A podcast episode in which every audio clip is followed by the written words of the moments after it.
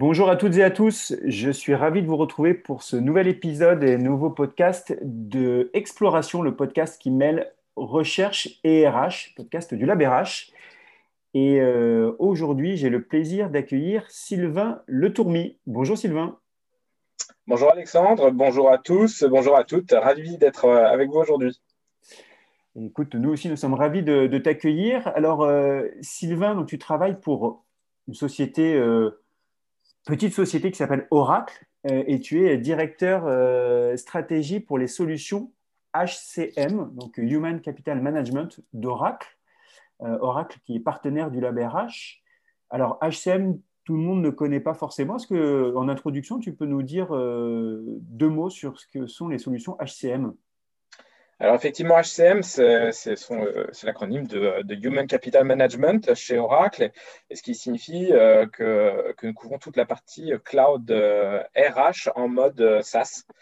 donc la couverture fonctionnelle va de la gestion administrative, la gestion des talents, la formation, la rémunération, et, s'étend à d'autres sujets comme le, le helpdesk par exemple. Aujourd'hui, ça représente 7000 clients dans le monde et euh, en France particulièrement euh, des grands comptes comme Engie, AXA, Schneider Electric ou des, euh, comptes mid-market comme Louboutin, Sodial, Saventia par exemple. Très bien. alors, puisque tu as annoncé un chiffre qui, est assez important, je vais continuer dans les chiffres. Ce, qui, me plaît beaucoup et ce qui nous plaît beaucoup chez Oracle, c'est que Oracle investit énormément dans la recherche et développement.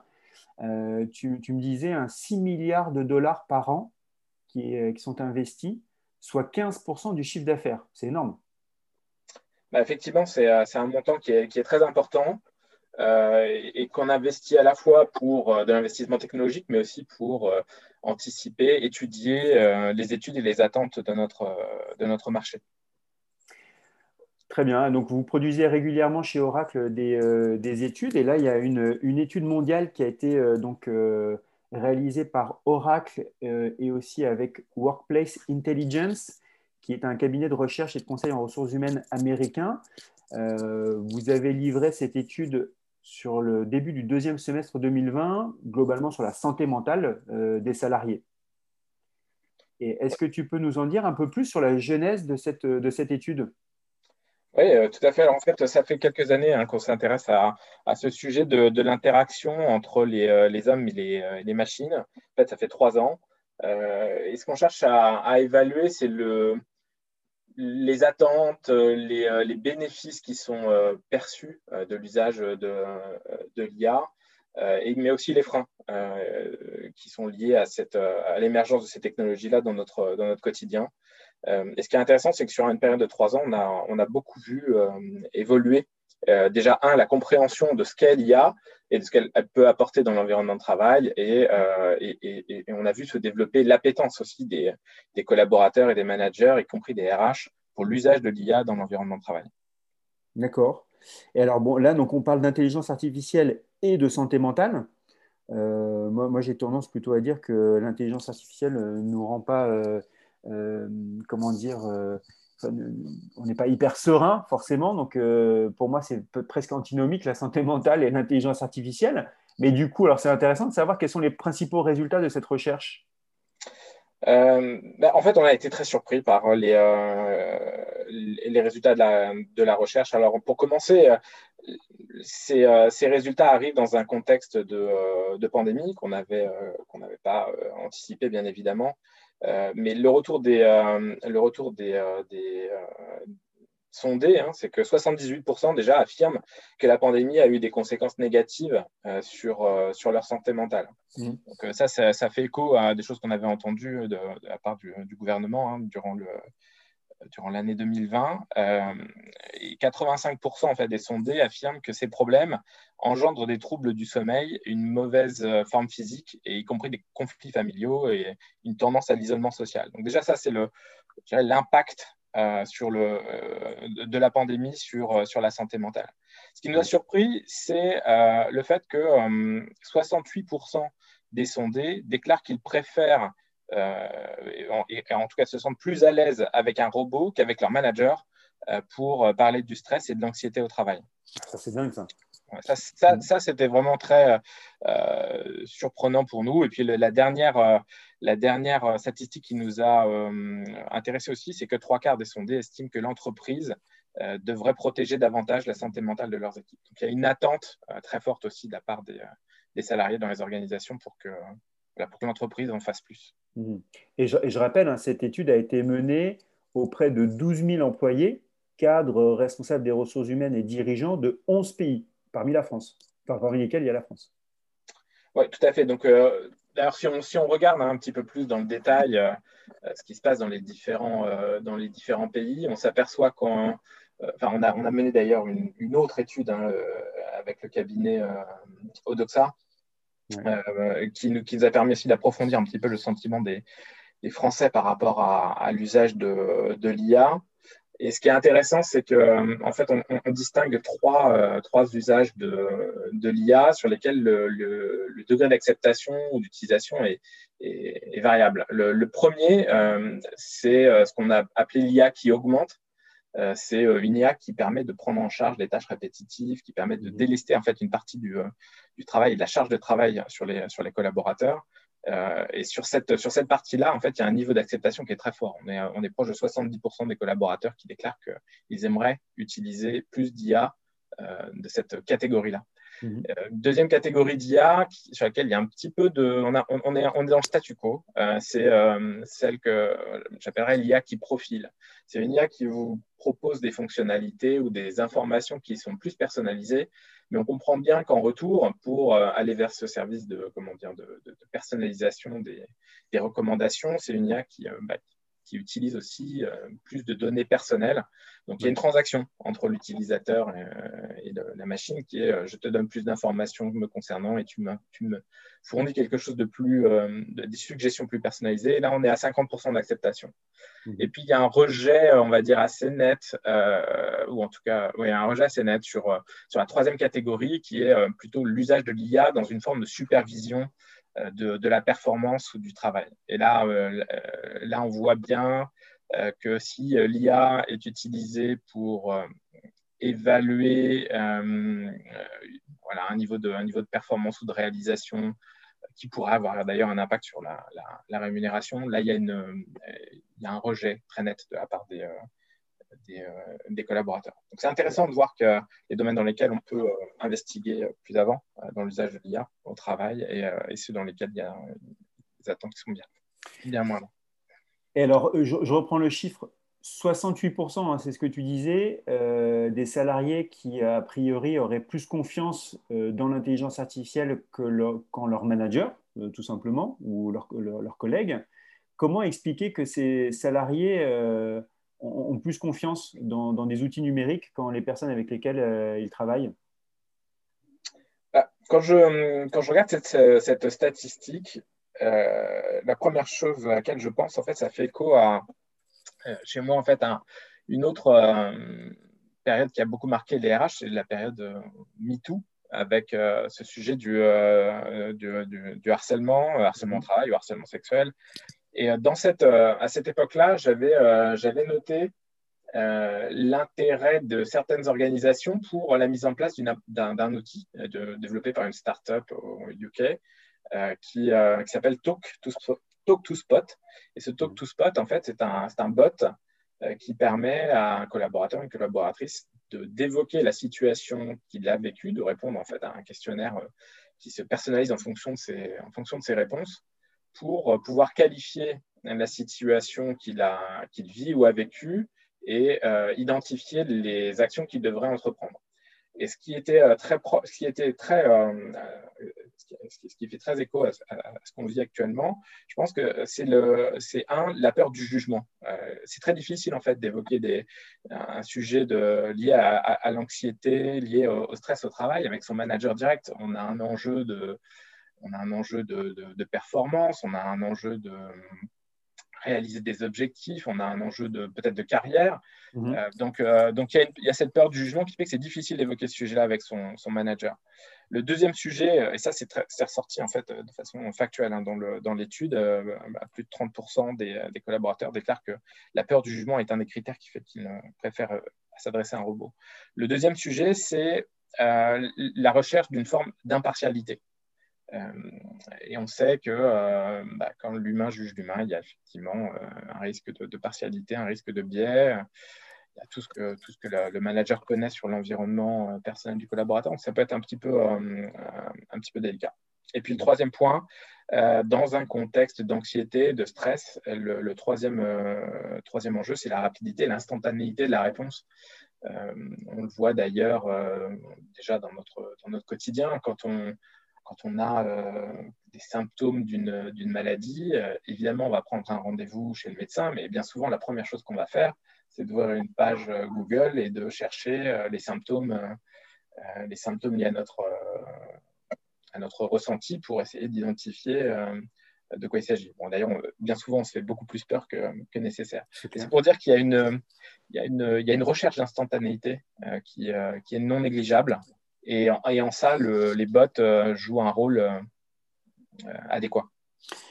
Oui, mais l'intelligence artificielle ne remplace pas, j'allais dire presque, le rôle de psychologue que pourrait avoir soit un collaborateur, soit un manager.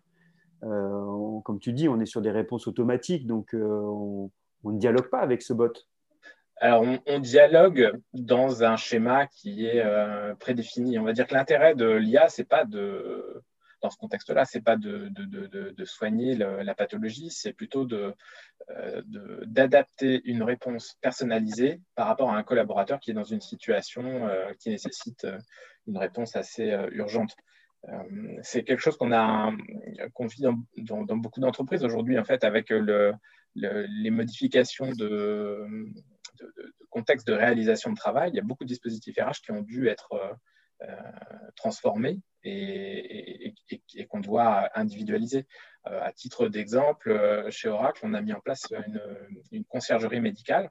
Mmh et on accède à cette, cette conciergerie. On a un bot qui nous permet de de router les collaborateurs vers les, bonnes, euh, les bons services euh, adaptés en termes de localisation géographique, adaptés en fonction de la, de, de, la recherche du collaborateur et des, attentes. Et euh, je réfléchis là par rapport aux données que tu, que tu évoquais là tout à l'heure. Euh, sous la forme de, réticence aussi euh, dans les prises de décision. Et puis euh, finalement, la gestion de la donnée, très souvent, on est, on est, réticent à ce que l'intelligence artificielle utilise notre propre donnée. Mais là, si je me place dans un cas concret, puisqu'on parle de santé mentale, c'est globalement, je suis hyper stressé au bureau, je me sens pas, bien, pas à l'aise. Donc les gens se tournent plus spontanément vers l'intelligence artificielle pour en parler, mais concrètement, je vais dire quoi? Je vais dire l'intelligence artificielle, ben, tiens, je me sens pas bien, je suis hyper stressé, et l'intelligence artificielle, enfin le bot va me répondre, ben alors pour plus être stressé, il faut faire ça, ça, ça.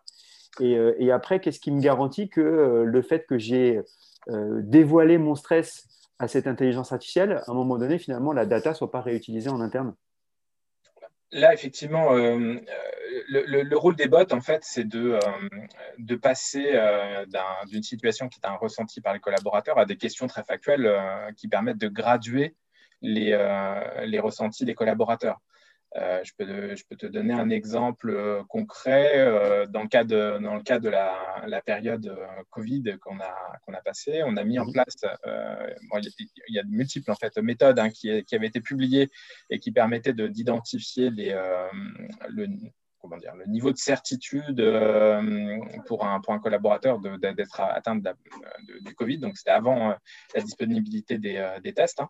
Euh, et donc à cette période-là, on avait configuré nos, assistants digitaux pour permettre de euh, déployer un assistant digital qui répond à ces, à, ces questions euh, du, collaborateur de façon, d'une façon qui suit directement la méthode définie par les, par les médecins. Et, l'intérêt de ça, c'est de, de, bah, bah, donner une réponse personnalisée à des collaborateurs qui, ah oui, qui ont peut-être de la toux, de, de, la fièvre, mais en fait, c'est le cumul de tous les, de tous ces euh, symptômes-là qui euh, permettent d'atteindre un certain niveau de certitude sur, euh, sur la pathologie et donc de, et, qui permet du coup au bot de faire la recommandation d'une action. Et, de la même façon pour, ces mmh. sujets de, d'anxiété ou de, d'anxiété de stress. alors, du coup, face à ces nouveaux outils qui automatisent la gestion de, situations au fond très humaines, comme la santé mentale, le bien-être, quelle, serait la place pour l'humain et a fortiori pour les responsables des ressources humaines?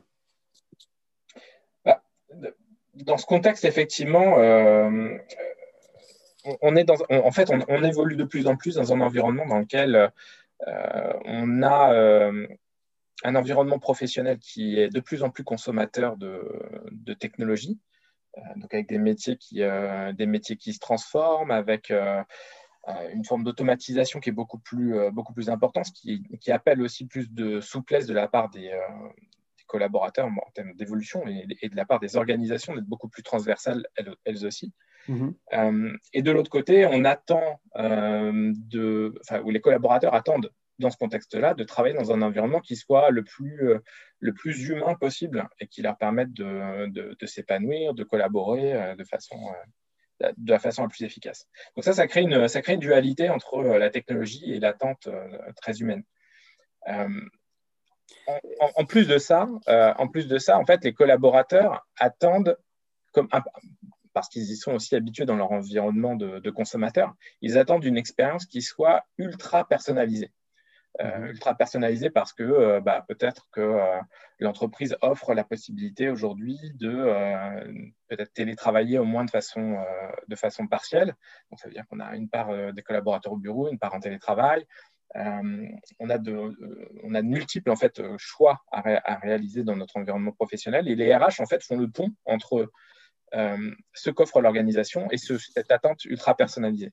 Et c'est dans ce contexte-là que, que l'IA est, très, euh, très utile parce qu'elle permet de couvrir euh, cette, cette, d'aider les RH à, couvrir cette charge de travail qui, qui, qui s'impose à eux dans cet effort de bah, d'un côté de gérer des, référentiels communs, une, euh, une, rémunération qui soit, un niveau de rémunération des collaborateurs qui soit équitable par rapport à leur niveau de performance, et de l'autre côté, des collaborateurs qui vivent des situations euh, très, euh, très individuelles et qui attendent des RH une proposition ou une expérience qui soit personnelle par rapport à leur environnement. Du coup, là, si je remonte euh, un peu en arrière, ce que tu évoquais, c'était un chiffre important, c'était 68% euh, euh, des, personnes interrogées, donc c'est les 12 000 employés qui ont été interrogés à travers 11 pays. 68% d'entre eux se confient beaucoup plus facilement à une intelligence artificielle qu'à un manager ou un collègue. Mais ce qu'on est en train de dire, c'est que finalement, l'intelligence artificielle est une sorte de brise-glace qui permettrait après, dans un second temps, de créer un lien très personnel avec, par exemple, euh, le responsable des ressources humaines. Bah, oui, parce que euh, si tu, euh, on va dire que l'IA en fait te permet d'aller d'aller directement vers cette cette proposition de, de, valeur qui te, qui te convient mieux.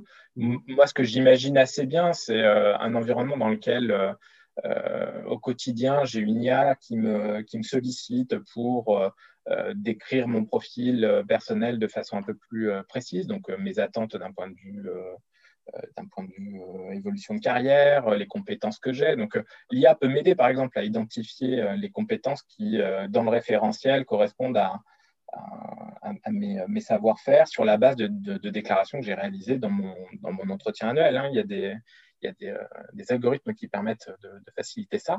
Et, je pense que la complétude de mon dossier RH permet derrière d'avoir une, une, discussion beaucoup plus qualitative avec mon euh, représentant en ressources humaines. OK. Et alors, en quoi la technologie euh, demain, donc là je suis un peu de prospective, pourra améliorer le bien-être des salariés? Euh, alors, il y, a trois sujets particuliers sur lesquels on, travaille de, notre, de notre côté sur, sur l'usage de, l'IA dans le contexte du bien-être. Le premier est très lié euh, au support et à la sécurité qu'on peut apporter aux, collaborateurs dans l'environnement de travail. Euh, je pense notamment à, aux assistants digitaux pour, euh, bah, par exemple, on, a mis en place chez, chez Mondadori, qui est un éditeur, un éditeur de presse italien, mhm. on a mis en place un assistant digital qui permet de répondre à toutes les questions liées à, aux démarches liées à l'identification de, du, euh, euh, du, pour savoir si le collaborateur a été exposé au Covid ou non et si il doit entreprendre des démarches particulières avant de retourner sur son lieu de travail.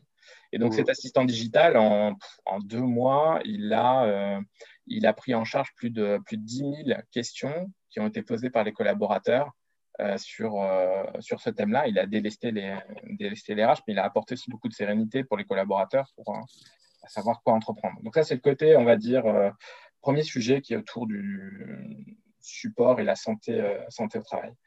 et d'une manière générale, en arrière-plan, on voit bien qu'il y a tous ces sujets de, de HR Desk qui aident les collaborateurs dans ce sens-là. C'est une, première, une première zone d'investissement. La deuxième, c'est autour de ce qu'on pourrait appeler le, la nécessité de développer un, sentiment d'appartenance. Euh, je pense que dans le, euh, dans, le contexte de travail, quelque chose qui contribue fortement au bien-être, c'est le, fait de, sentir qu'on appartient à une communauté, qui a d'autres collaborateurs qui nous ressemblent, de faciliter les collaborations entre ces, euh, entre ces collaborateurs.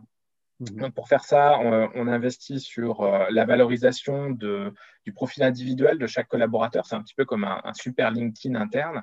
Euh, dans lequel on peut, euh, on peut déclarer qui on est, quelles sont nos attentes, nos motivations, euh, valoriser nos compétences, ce qui fait de nous quelqu'un de, de, différent et qui nous permet de, nous révéler, on va dire, au sein de la, communauté de collaborateurs.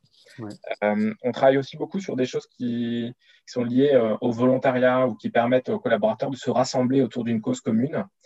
ou autour de, communautés de, de, compétences qu'ils peuvent développer ensemble. Euh, et puis en, arrière-plan, on a aussi euh, des choses qui sont liées au, mentoring, au coaching, et qui permettent aux collaborateurs d'avoir une interaction entre eux plutôt dans le, transfert de, transfert de, de, compétences. Donc ça, c'est le deuxième point de la communauté. Là, là, on est sur du l'autodéclaratif, hein, c'est ça. C'est-à-dire que moi, je suis collaborateur dans une entreprise et je vais autodéclarer mes compétences. Je ne vais pas forcément avoir mes collègues euh, qui vont euh, abonder là-dedans. En fait, on est d'accord. Hein. On est d'accord. Il y a effectivement, il y a deux parties. On peut lier, on peut les lier ou ne pas les lier d'ailleurs. Mais euh, on, valorise assez fortement cette autodéclaration avec des suggestions basées sur l'IA. C'est-à-dire que l'IA, on sait que, pour un collaborateur, aller chercher des compétences dans un référentiel, c'est quelque chose de, très fastidieux. Donc, on utilise des, euh, algorithmes qui analysent euh, le corpus de, textes associés au collaborateur et qui lui suggèrent, on va dire, un top 10 des compétences qu'on imagine qu'il détient. Le collaborateur a juste un clic euh, pour valider ses compétences et on enrichit et on structure, en fait, petit à petit son profil, ce qui nous facilite ensuite des mises en relation avec, donc, bah, du coup, la troisième, troisième domaine dans lequel on investit, qui est le, fait de, de donner d'aider le collaborateur à développer son sentiment d'accomplissement, de, développement au sein de, au sein de l'organisation. Et pour ça, on investit sur un, euh, une approche aujourd'hui qu'on appelle, euh, donc en anglais, on l'appelle Opportunity Marketplace. En fait, c'est juste une, c'est une place de marché de mission court terme. Euh, c'est un petit peu l'alternative à la prise de, fonction dans un, nouveau job, à une mobilité. Donc, c'est l'alternative parce que là, on ne parle pas d'un, notre job. En fait, on parle d'une mission court terme, euh, qui euh, court terme ou temps partiel, euh, qui est postée par un manager de, projet qui recherche des contributions et qui déclare la, typologie de compétences qu'il recherche, la nature du profil, et qui va permettre là, cette fois-ci, à un collaborateur donc, de, valoriser en fait, son expérience et de se positionner sur cette, sur cette mission. Donc là, on est, on est plus dans le, la facilitation de l'émergence d'une organisation plus, euh, plus transversale. Euh, et puis évidemment, de, tel qu'on peut l'attendre, on travaille aussi sur les, euh, sujets de développement de carrière et de, formation qui sont cette fois-ci suggérés aux collaborateurs en fonction de tout ce qu'on a évoqué précédemment, c'est-à-dire en fonction des compétences qu'il a, en fonction des missions sur lesquelles il se positionne, en fonction de ses motivations de, carrière sur le, prochain poste qu'il va vouloir occuper. Et c'est là aussi tout l'intérêt d'IA, c'est de cumuler en fait euh, tous ces points de données euh, qui ont été fournis par le collaborateur pour faire des suggestions qui sont euh, précises et qui s'inspirent aussi des parcours des autres, des autres collaborateurs dans la même situation. Oui, donc là, on voit bien que l'IA vient en aide au RH, aux collaborateurs, à l'entreprise. Exactement. Donc, il y a les, et les usages sont différents et les attentes sont différentes, hmm. mais euh, on a bien une réponse de l'IA qui est différenciée en fonction des, profils. Par exemple, un des usages, un des usages qu'on retrouve quand même principalement côté RH, c'est, d'ailleurs, ce sont des outils qui nous viennent du, marketing à la base, c'est ce qu'on appelle le, sentiment analysis en anglais. Donc, en fait, c'est quoi? C'est simplement un outil qui va analyser des, textes. Alors, ça pourrait être, par exemple, les, les retours d'un d'un engagement survey, je le terme en anglais, je ne l'ai pas en français, d'un sondage d'engagement des collaborateurs. Et donc, euh, dans, ce, dans, ce, dans, ces réponses, on, récupère énormément de, de quantité de, de, textes euh, à, analyser. Et là, l'IA peut à la fois identifier les thèmes, mais elle peut aussi identifier le, côté, le caractère positif ou négatif, ou très positif ou très négatif associé à ce thème. Donc, euh, dans, la restitution, on a un tableau où la taille des mots, par exemple diversité, rémunération, mobilité, vont apparaître plus ou moins gros quand le thème apparaît plus ou moins souvent, et plus ou moins euh, rouge ou vert euh, en fonction de la, positivité ou la négativité de l'évocation de ces termes. Donc là, on a un usage très concret de l'IA pour analyser des textes à destination du RH qui, lui, va pouvoir superviser une quantité de, documents euh, importants. Pour une dernière question, euh, Sylvain, rassure-nous, euh, il n'y aura pas le soulèvement des machines à la Terminator. Demain, l'IA ne prendra pas le, dessus de l'homme. Non, j'ai pas.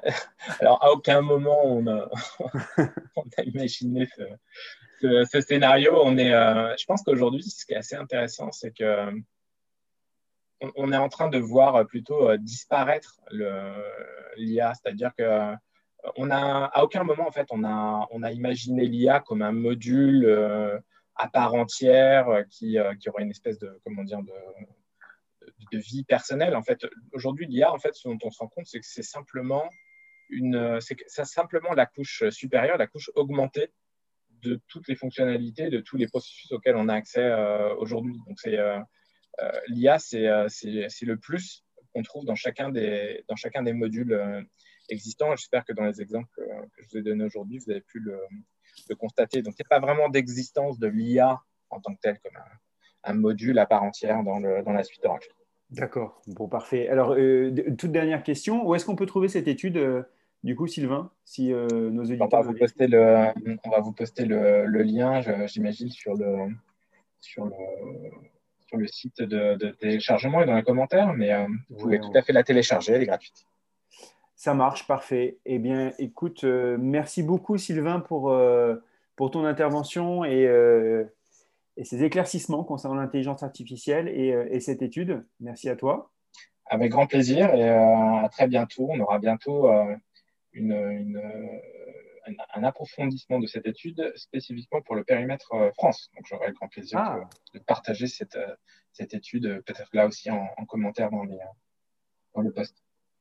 Eh ben, avec plaisir, et puis on, aura le plaisir de t'accueillir à nouveau pour que tu nous fasses un focus sur la France, du coup, puisque ça peut clairement nous intéresser. Merci Sylvain Letourmi, donc directeur, de la, directeur stratégie pardon, pour les solutions HCM, donc Human Capital Management, chez Oracle. Merci à toi, bonne journée. Merci à toi aussi, à bientôt. À bientôt et bonne journée euh, à vous toutes et tous et à très bientôt donc pour un nouveau podcast Exploration, le podcast qui mêle recherche et RH. Bonne journée, au revoir.